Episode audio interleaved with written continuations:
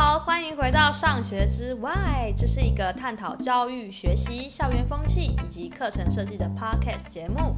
那欢迎大家来到教什么单元的第一集，跟前面两集不一样哦。教什么单元呢？会针对一个单一的领域或是单一的学科来进行比较深度的讨论哦。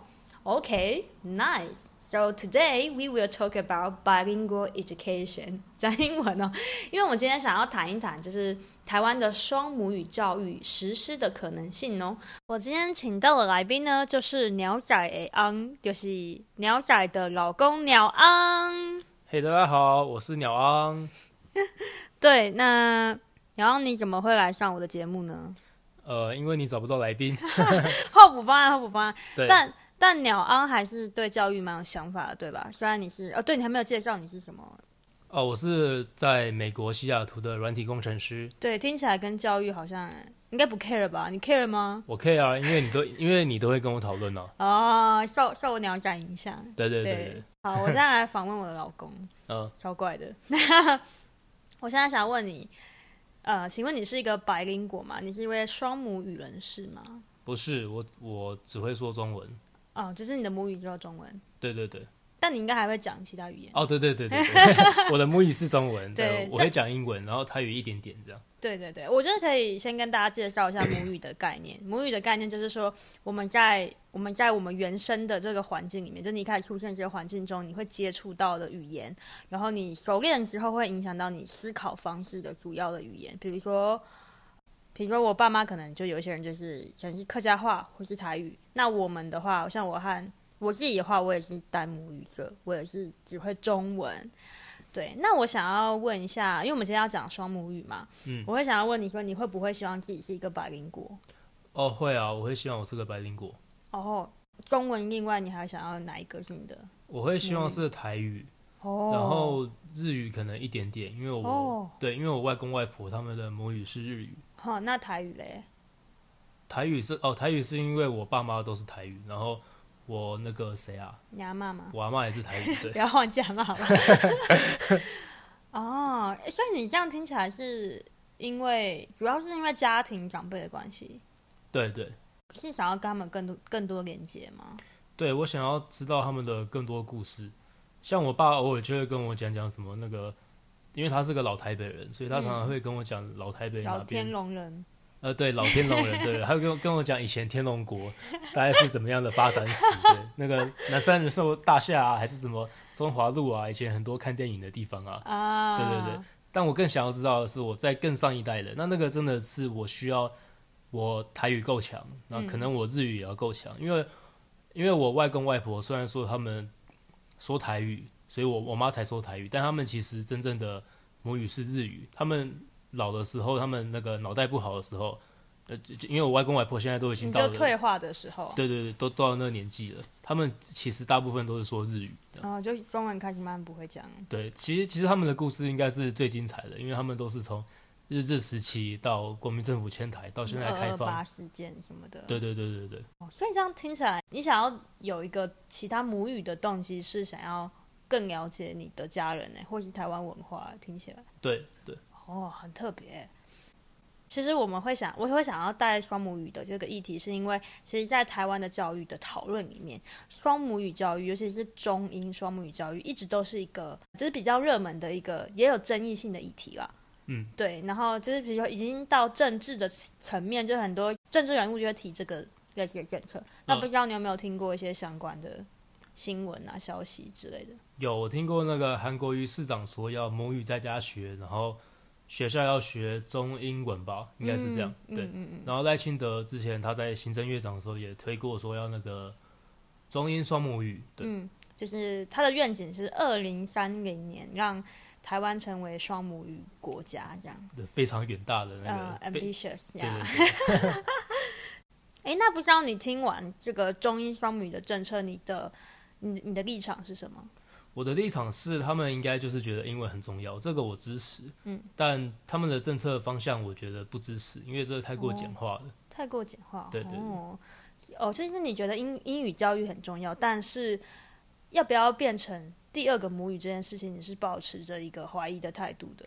我是抱持着不支持的啊，不该不变成母语了。哇哦，对。那你知道吗？就是我其实，在录这这一集之前，我有有就是在我的 IG 朋友群，就是打扰我的朋友，我就问他们说，就办一个投票，就问他们说，哎，你支不支持双母语教育？然后我发现，就是有八十趴的人都是支持的，大概有五十个人吧，嗯，他们都支持。那所以你是少数喽？这样听起来。哦，没有，我支持双母语双母语政策啊，但我不支持是中英双母语。对，我不支持中英。所以你就是觉得应该是说要看你的家庭状况的，可能有另外一个本土语言或另外一个母语。对对对，就是母语嘛，或者或者是就是父母语嘛，就是、哦、父母语、父语和母语，或者阿公语、阿妈语。对对对，就家庭有什么语言啊？了解，对，不知道这个不知道现在观众听到这边的想法跟鸟昂的想法也不一样。那不过我今天。嗯，我也想要跟大家讲一个我们听过的一个一个 podcast 节目，它是它是来自于静文化的语言好好玩。那其实在这个语言好好玩里面有一集呢，他们就请到就是政治大学的教授何万顺老师，然后他本身是做英语教育推广的，他是支持英语教育的，但他是在那集提出说，他其实是反对就是赖清德前行政院长他提的二零三零的双母语呃教育双母语国家的这个愿景。对，所以我其实很想要跟呃观众们一起来分享看看，就是为什么何老师会这样说，然后我和鸟昂的立场可能又是什么？他其实是觉得说，嗯，台湾人其实长期以来对于英文这个来自于西方强权的一个语言，一直都带着一个过度的焦虑感，然后也带着一个过度的崇拜感。那因为这个崇拜和焦虑的原因呢，就让嗯台湾民众就是很多人都觉得，诶，我们未来的小孩如果要有类似竞争力的话，他应该要有多一个母语，而且他应该要是英文。所以现在就有很多的政府政策都一直在提出，哦，我们要未来要推行中英双母语这件事情。所以他的点是他觉得有过度焦虑和过度崇拜。那不知道鸟昂，你现在听到现在，你觉得有吗？你你在台湾长大的吗？你觉得有吗？有啊，我觉得。就就拿我父母当举例好了，他们常常都会，就是他们会不不太信任我们台湾的教英语的方式，他会觉得可能是觉得不够，或是觉得台湾教英语的方式不好，所以他会要我去可能多听大家说英语啊，空中学美语啊，或者可能会带我去参加什么什么什么英语英语教育营啊，有的没的之类的课程这样。哦，就你有感觉到，呃，你的父母很希望你在英文上面可以自己做额外的加强。对对对，其实我也觉得我蛮有同感的，尤其是焦虑这一件事情。那我后面会想要跟大家分享我怎么样去突破我对英文的焦虑的小故事。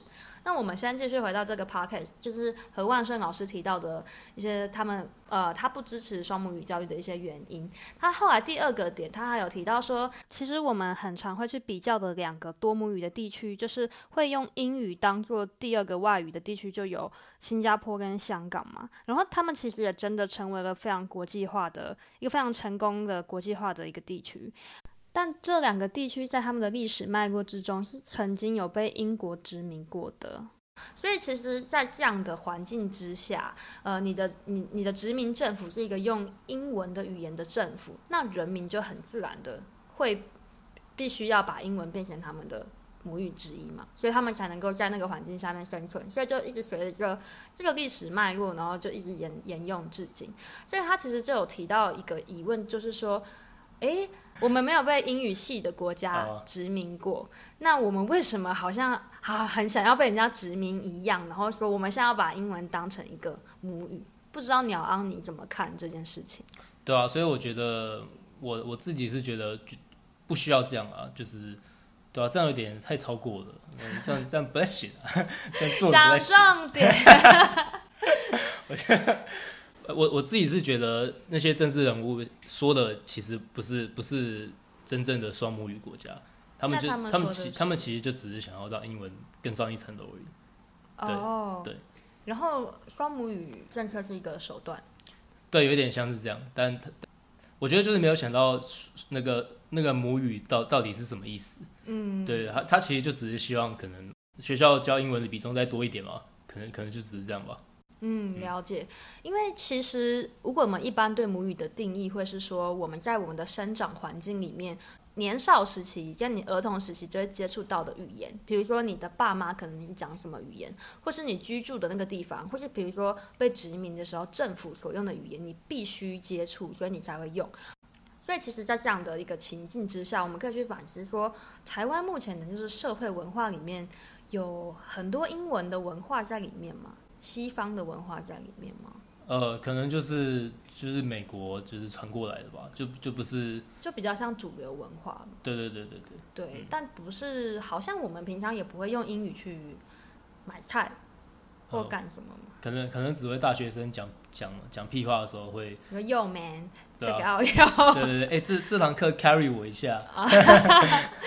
对，那我觉得，我觉得大家也可以去反思说，假如。我们真的在教育里面去强化某一种语言，然后让它变成学生要学的母语，会变成什么样子？其实我觉得我们台湾已经有一些历史的借鉴可以来看看的。比如说，我们其实也有被殖民统治过，我们有被日本殖民统治过。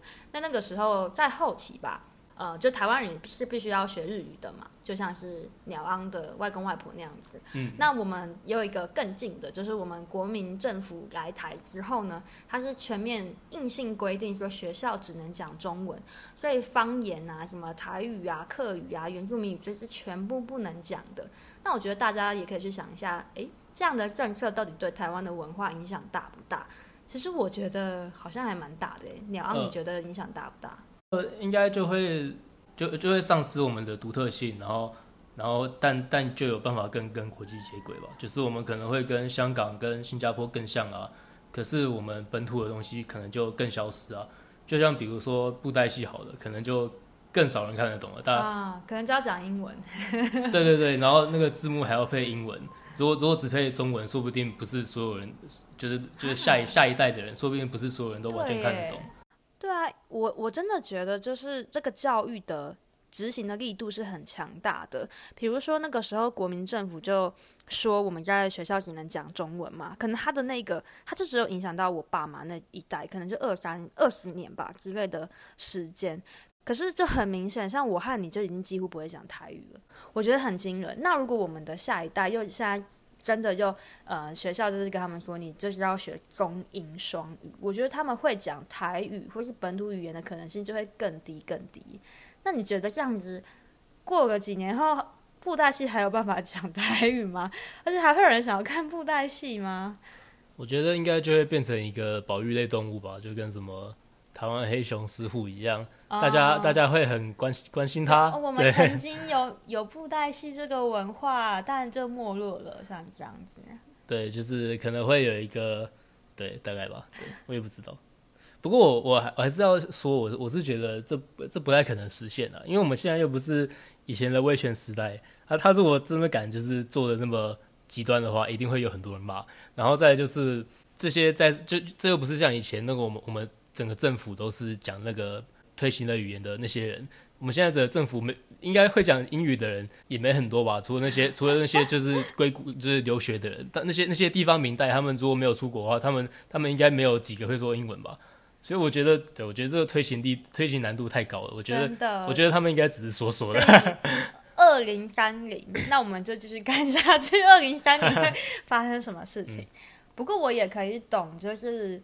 就是很矛盾的，因为我觉得像我们刚刚所说的是，我们觉得如果我们真的把英文推成第二个官方语言、第二个母语的话，我们可能很多台湾原本的文化会整个巨变，然后可能很多我们的本土语言就会被压缩，他们的生存空间会被压缩。那我们一定不希望是这样子嘛？那、嗯、我觉得这也是一个两难，就是说，因为台湾如果我们就以英语教育教育来说，如果以我成长过来的经验，我其实真的觉得。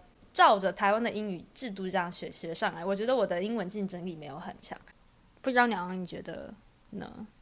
我觉得我们的英文竞争力是真的不足，因为我们呃我们的教学比较偏向，好像是要教出一个英文博士，所以我们会很注重很多文法，很多呃比较艰深的单字啊。对，但我们比较不不注重实用，我们不注重把这个英文内化进来，所以。其实我我去美国很常碰到的一件事情是，他们说了很简单的英文句子，他们他们如果放慢说那英文句子，或者是他们在现场说话有一个字幕的话，我是完全懂的，很好理解。嗯、可是因为我因为他们讲太快了，然后我我又没有内化，我我我没有我我在台湾没有受过那样的训练，嗯，所以他们他们讲出那个句子，我是完全听不懂的。嗯，所以这样听起来，我们台湾的英文的教育的确还是有问题。所以我其实觉得台湾人对。谁希望把英文变得更好，或是变成母语的这种想法，我觉得其实也蛮直观的，也是蛮合理的。那我这边想要讲一个小故事，是说，其实我已经突破了这个对于英文过度焦虑的这个阶段，而且我是刚突破，我现在想跟大家分享。Oh. 对，就像鸟安刚说的，我觉得在台湾的英语体制下面，尤其是。听和说是非常非常缺乏的，所以我也是这种，就是没有这个环境，就只会读，可能写 OK，但我都永远都在读英文的这种人，都用看的。所以我初来乍到，就是来呃美国探亲，来探鸟鸟昂的亲的时候呢，我就真的是一开始就是跟一个便利超商里面的店员讲话，我都会。就会显得错戏，你知道吗？我就觉得，我就会不敢讲话，因为我其实我心里面有个障碍，就是我一直觉得我的英文不够好，然后我就会觉得，哇，我现在讲出来的话，呃，会不会其实不像 native speaker？我我其实刚来的时候，我也会觉得说，啊，如果我我英文也是我的母语就好，或是我看到 A B C 的一些朋友，就觉得好羡慕他们，他们会讲中文，会讲英文，然后都是母语等级，也太令人羡慕了吧？但我后来就慢慢的改变我这个想法。如果大家有在美国上过文科的课的话，因为我在教育系，真的是充满了讨论。我们可以三个小时的课从头讨论到尾，所以那就是一个听力跟口说的一个大挑战。所以我第一个学期非常非常的 frustrated，对，非常的挫折。我可以三个小时一句话都说不出来。我第一个学期的时候，然后我每天都觉得我自己好好表现好差，我很失望。但我后来到慢慢我到后面的时候，我的我的美国。同学或是我老师开始让我开始灌输我一个观念，就是跟我说，你不用讲的跟 native speaker 一样，你可以讲中式英文没有关系，因为其实他们就不要太夸张的，比如你单字整个用错，或是你语法整个是直接颠倒，他们其实可以听得懂。然后，其实他们听得懂的话，他们其实并不会介意，他们不会因为你讲一个比较你的逻辑比较中式的英文而开始觉得说，哦，你是能力比较不好的人。所以我开始慢慢接受这些。观念之后，然后我也开始尝试犯一些错误，然后发现，哎，他们的回馈都很好，我们可以像一个正常人一样沟通。哦，然后我的英文的流利程度就突然间就大幅进步了。哦，对，我觉得在短短个短短的两个礼拜内吧，我觉得在上课里面的发言次数就极极度的上升，然后我就想说，哎，原来我英文没有那么差，哦、我是可以一直踊跃发言的。那那你的同学有发现吗？我的同学吗？就我觉得我跟他们感情变好了。哦，对，因为你就有更多的。沟通的空间，然后我就开始在反思说，流利使用英文这件事情，其实跟讲话跟 native speaker 像不像？我发现是两回事。Oh. 然后 native speaker 也不是真的很介意你讲的东西是不是跟他们一模一样。然后，然后我的有个老师，他有跟我说，他其实觉得语言就是一个工具而已。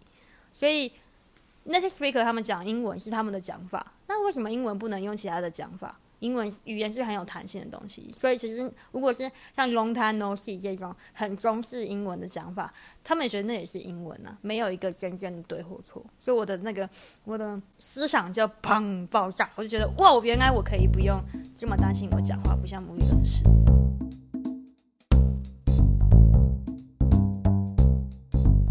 我我觉得台湾教育会太注重一些小细节，那我觉得注重一些小细节，有些时候是适合的。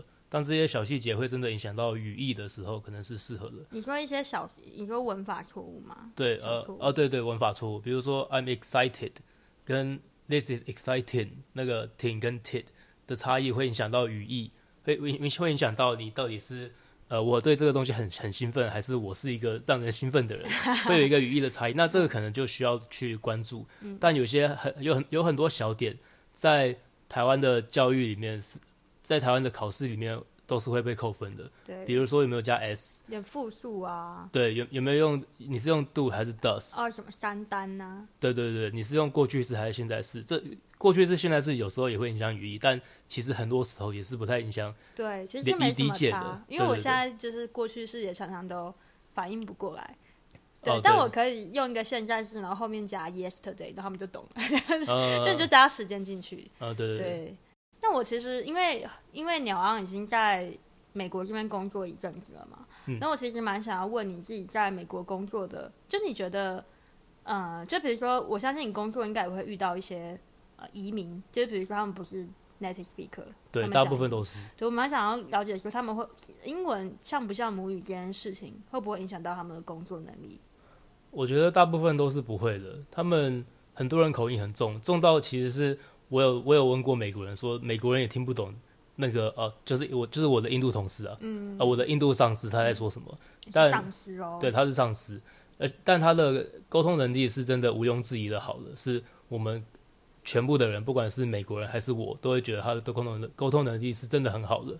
然后，然后我觉得原因是因为他说的内容是言之有物的，他可以很精准的回答别人想要知道的东西，他也可以很精准的把一个很复杂的系统用很简单的。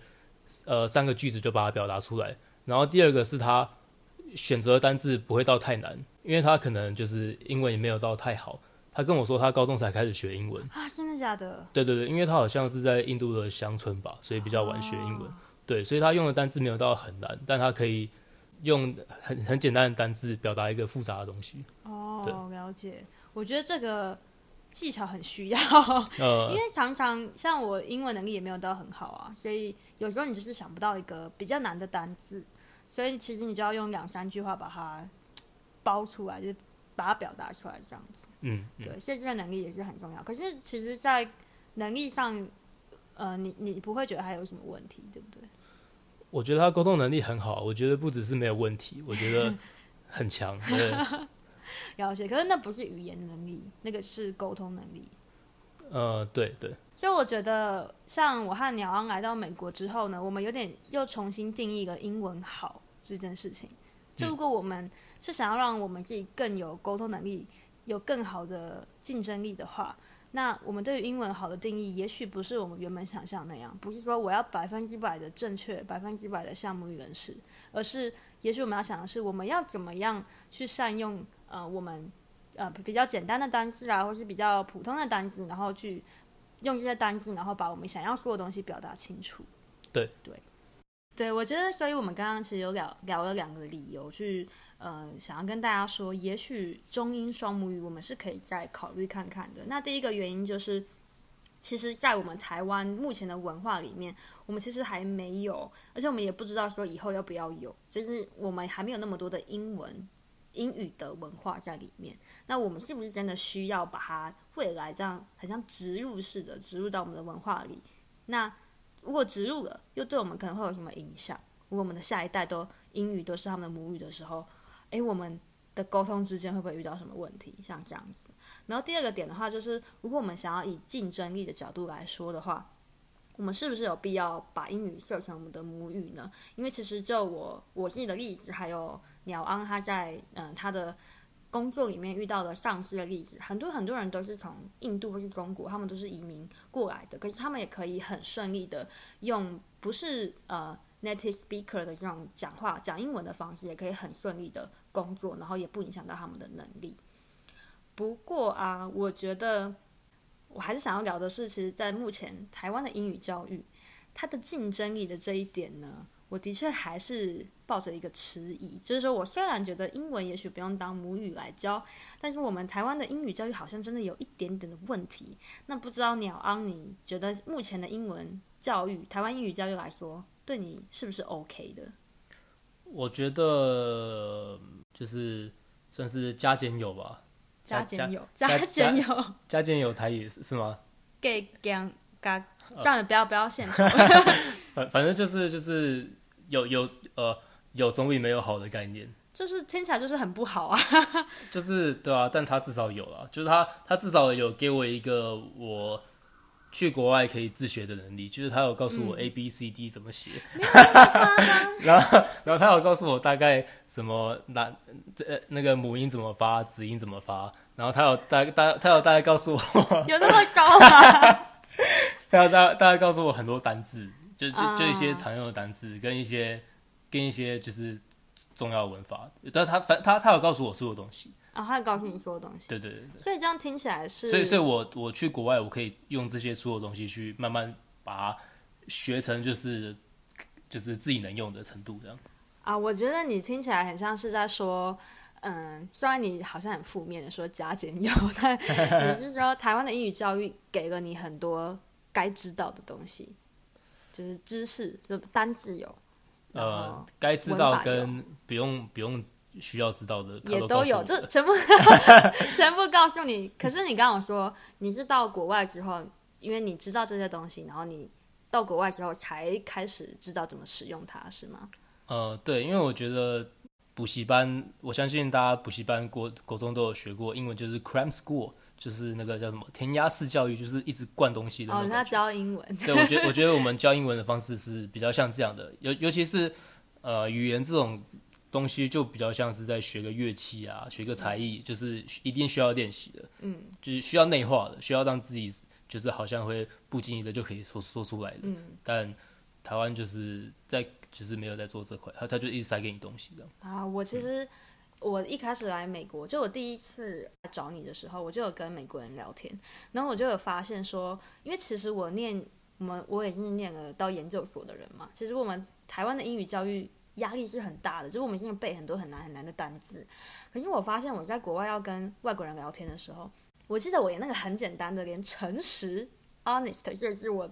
当下完全想不起来，那我真的觉得是超爆丢脸。然后我想说，这个单字我可能小学就学过，我为什么讲话的时候我就是想不到？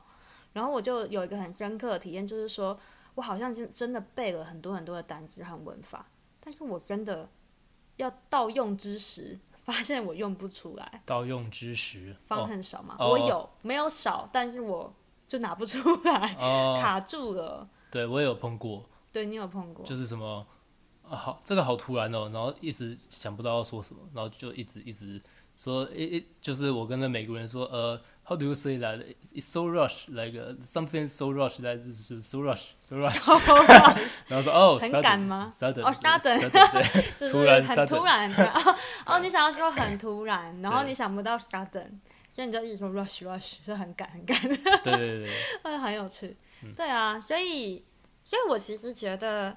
就是我觉得台湾的教育可能可以改成要注重精，而不要哦直想着要很多。呃，对，反正我是觉得台湾教育，台湾英文教育有很多地方可以改。那就是就就像我们刚刚有讨论说，就是如果再增加更多英语的时间，其更是增加更多英语的东西，其实会是有挤压到我们其他母语的的的空间的。嗯，那我觉得，那为为何不就先把我们教的方式先改，就就先不要，好，好像要再把量加更多这样。哦，了解。哦，你是说我们好像重视英文这个科目的方法，是我们越教越多，然后大家呃考试越考越重。对，然后然后现在还变得不是只有教，好像还要变成母语。对，国家还要再更更多英语，但但这这这这是有风险的吧？嗯。那那没风险的应该是我们先把这个教育的方式先改一下。嗯，教学方式改改看。嗯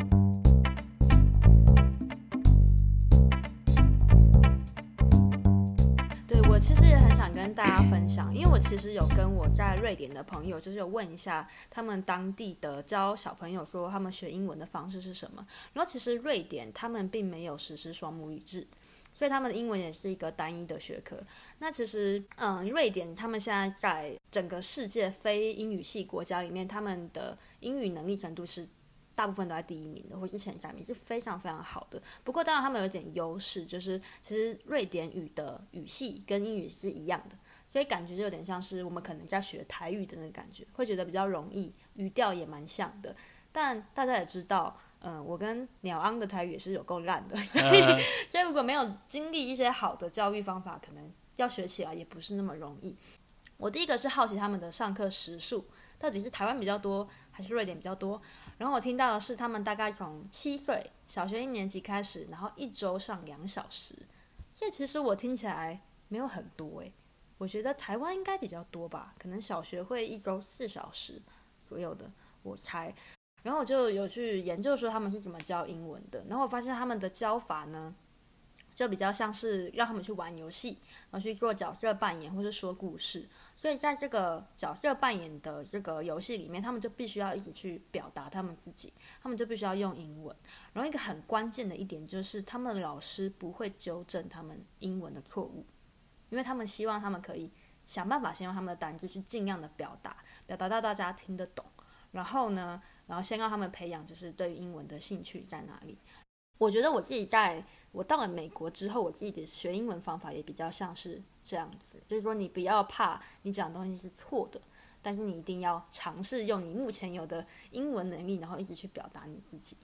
嗯嗯，我觉得不纠正这个很很重要诶，不不 judge 那叫不不评断，不评断很重要对不 judge 对吧？我觉得其实我们我们台湾人的文化就有一个很爱 judge 的感觉，就是 真的这都是。选择题啊，然后你错什么就扣什么啊。对啊，我觉我觉得这个文化在某些事物上面可能会很好，但我觉得在语言上面应该是非常非常不好的。真的，我一定要去分享。嗯、就我觉得台湾的学英文的这个纠错，就是遇到错误就扣你分的这个影响真的很深。就是因为我之前也家教了不少学生，然后他教就是因为你一张英文考卷里面有很多题型嘛，那最后一个题型是中翻英。就中，你看到中文，你要把它翻成英文。然后我其实是最鼓励他们去做这件事情，因为我觉得他是在那个考卷里面唯一一个比较像是在表达的练习，你怎么表达，比如说你让他写作文那种感觉。嗯、所以我觉得希望他们可以多写一点，然后他们都拒绝我。什么？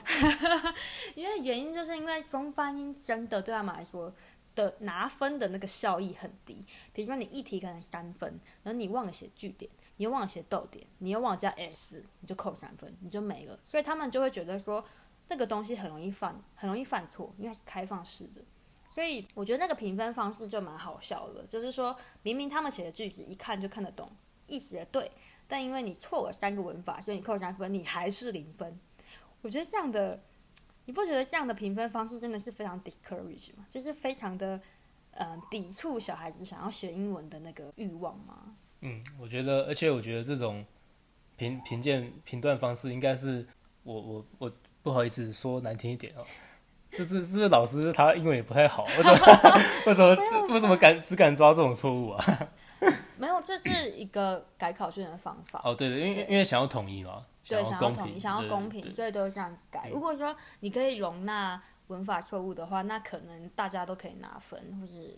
你就会很难评断说到底谁可以拿分，谁不可以拿分。嗯，有有些老师可能改比较松，老师老师改比较严。对，嗯、没错。所以，我们其实目前对于台湾英语教育的想法呢，比较像是说，我们觉得我们可以在教学法上面开始做一些改善。那可能在时数上，还有我们要不要把它变成第二个母语这件事情，我们觉得可以先暂缓。假如说我们的教学法都改了，那我们的英文能力还是那么烂。那我们可能就真的可以想说，诶，那我们时数肯定要增加，或者说我们可能真的要变成一个双母语的一个教学环境。